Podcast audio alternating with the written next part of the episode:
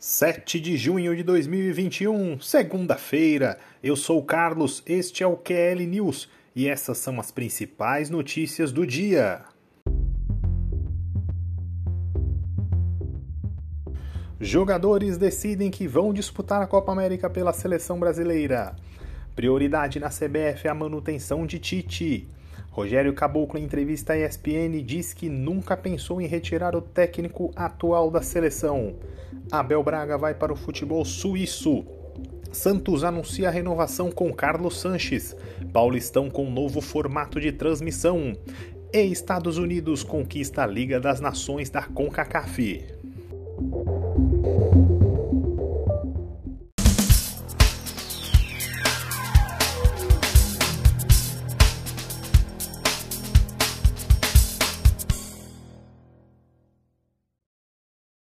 Vamos lá que o News hoje está recheadíssimo com muitas informações.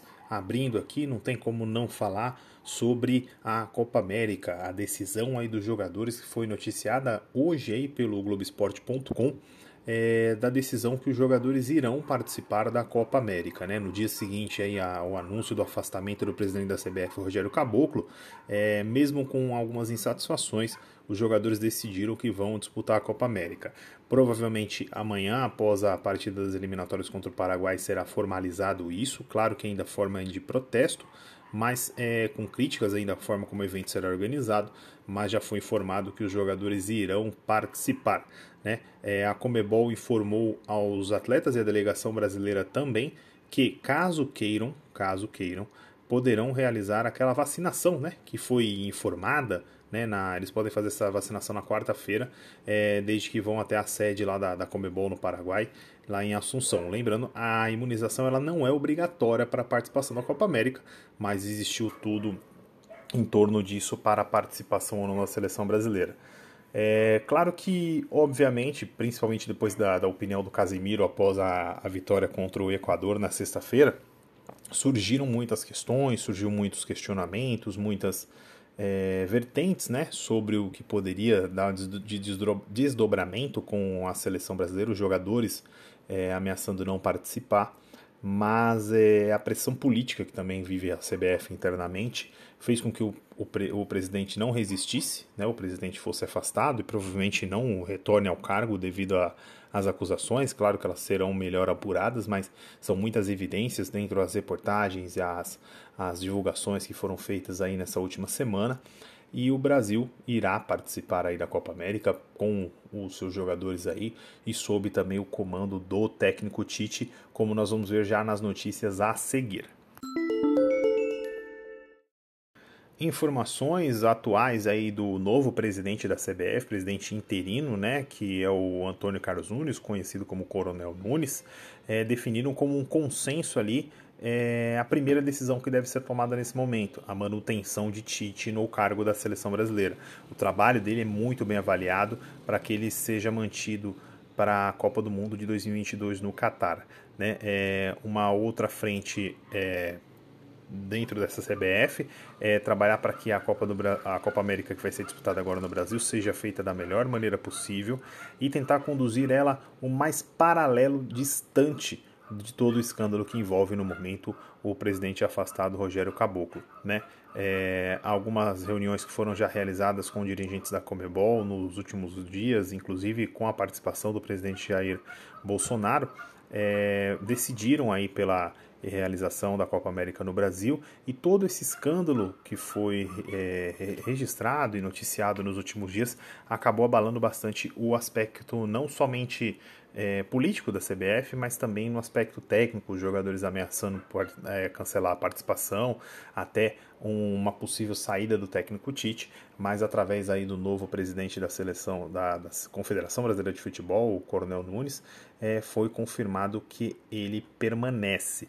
E puxando até um gancho aqui de uma matéria da ESPN hoje, uma entrevista que ele, Rogério Caboclo, deu à, à emissora é, do grupo Disney aqui no Brasil, é, ele disse que nunca quis trocar o Tite né? Abrir aspas aqui para ele, que os jogadores nunca falaram em boicotar a Copa América, em nenhum momento isso aconteceu.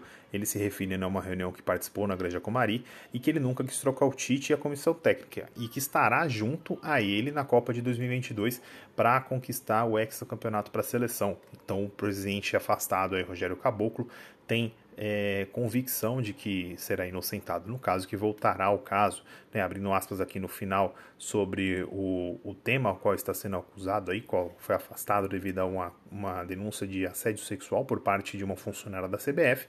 Ele fala que não posso falar nada sobre isso porque está tudo sendo tratado pela defesa. Diz ele que é inocente e que tem absoluta certeza de que vai provar isso. E não há dúvida nenhuma que voltará à presidência da CBF. A minha família toda está me apoiando, minha mulher, meu filho, meus pais e minha ex-mulher, é, enfatizou aí o presidente afastado. Tomara que seja muito bem, é, é, como se fala, é, avaliado toda essa questão, seja muito bem apurado todos os casos, mas assim, que vivemos uma crise política muito forte no nosso futebol, em que você pega, além do presidente Rogério Caboclo, os últimos três presidentes da CBF, um está preso, um outro está afastado, o outro não pode sair do país, é, é uma crise muito complicada. São pontos em que devem ser avaliados e, e, devemos repensar. O nosso futebol ele não vai mal somente dentro das quatro linhas, fora vai pessimamente. E enquanto isso não for modificado, os nossos clubes tendem a perder muito e a nossa seleção também.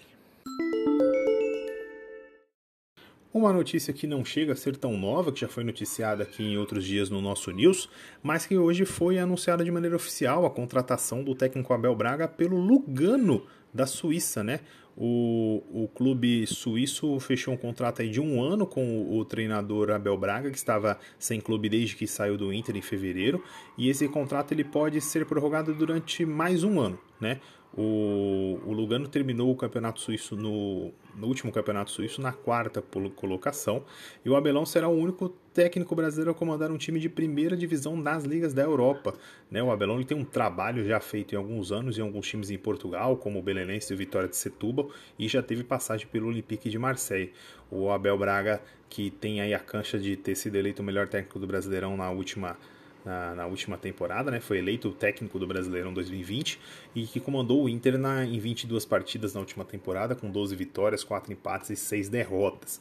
É, eu, eu particularmente torço para que o Abel dê muito certo, já fiz críticas ferrenhas a ele, mas também já bati muita palma para os trabalhos dele, inclusive para esse último, e tenho certeza que essa notícia no dia seguinte que o Inter tomou 5 a 1 do Fortaleza é algo muito pesado, o torcedor do Inter talvez sinta saudades no momento de Abel Braga, mas torço para que ele faça um bom trabalho lá no Lugano da Suíça. Boa sorte ao Abel Braga.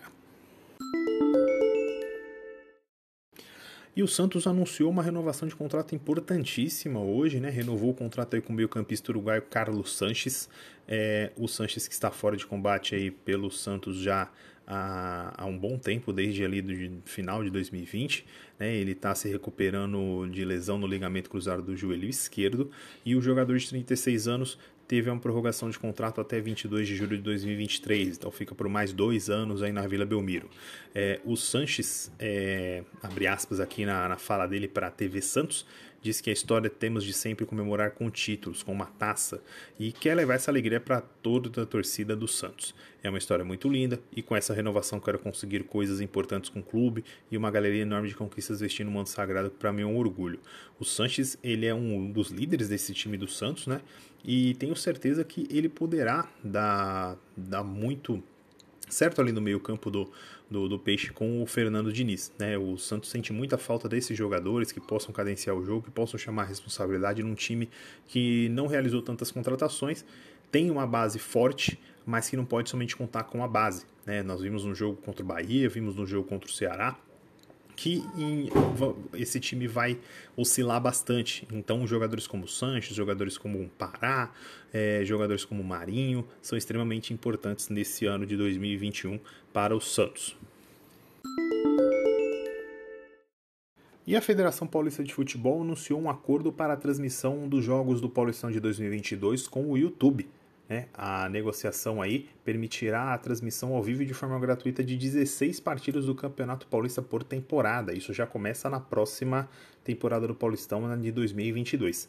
é, como que irá funcionar. Então, o YouTube ele terá acesso à transmissão ao vivo é, através da sua plataforma na internet e de forma gratuita para os torcedores de uma partida por rodada da primeira fase, aí uma partida das quartas de final, uma da semifinal e os dois jogos da final. Né? Segundo a informação aqui do presidente do Google Brasil, que né, é, controla ali as operações do YouTube. O YouTube possui acordos importantes no mundo do esporte, como a MLB nos Estados Unidos, a Fórmula 1 na Europa, e que essa parceria com a Federação Paulista reforça o compromisso com o Brasil e mostra um empenho em ser o melhor parceiro para as federações, clubes e ligas e entregar o melhor conteúdo aos fãs de esporte. Espera que possa contribuir trazendo jogos emocionantes do campeonato, assim como todo tipo de conteúdo relacionado à transmissão, capaz de agradar o nosso público global e diversificado.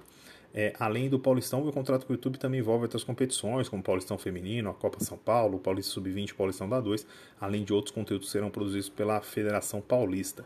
Eu acho muito importante, muito legal que tenha esse tipo de ação. Né? O Campeonato Paulista é o maior estadual do país, né? E esse ano já tivemos a novidade de ter o Paulistão Play, que não funcionou muito bem em alguns jogos, mas o, foi garantia de que as três primeiras divisões, né, as três principais divisões do Paulistão fossem transmitidas.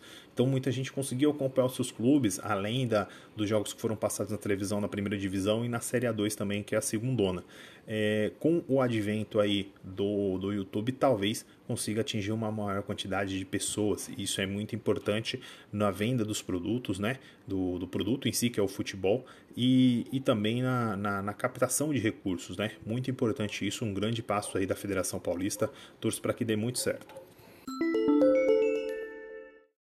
E tem festa lá pelos lados do Tio Sam. Né? Os Estados Unidos foram campeões né, da primeira edição da Liga das Nações da CONCACAF. Para quem não tem nem ideia do que eu estou falando, a CONCACAF é a confederação da, dos países ali da América do Norte, da América Central. eles têm um torneio parecido com a Nations League que tem na UEFA, é, e essa foi a primeira edição com a final entre os rivais ali, Estados Unidos e México, né? São as duas seleções mais fortes ali. A decisão foi lá nos Estados Unidos. O jogo no tempo normal foi bem agitado, uma partida empatada ali em 2 a 2 e na prorrogação os Estados Unidos teve um pênalti ali no segundo tempo, 9 minutos do segundo tempo. O Pulisic, é, meia do Chelsea, que foi campeão da Champions League, cobrou e fez o gol. O México teve a oportunidade de empatar é, também ali na prorrogação é, faltando 5 minutos ali para acabar 5 ou 4 minutos ali para poder acabar a prorrogação. E o Andrés Guardado bateu o pênalti, mas o Horvath fez a defesa e os Estados Unidos venceram por 3 a 2 né? Esse, esse jogo, é, esse torneio, marcou a, a estreia aí da Liga das Nações. E, e também serve para ranqueamento, né? Como é uma competição oficial, ajuda muito no ranking da FIFA. As seleções ali dessa, dessa parte ali da, da América Central, da América do Norte, dificilmente têm oportunidades de fazer jogos, então as competições também ajudam muito é, nesse, nesse tipo de ranqueamento de equipes que agora vão buscar a vaga aí na Copa do Mundo também de 2022.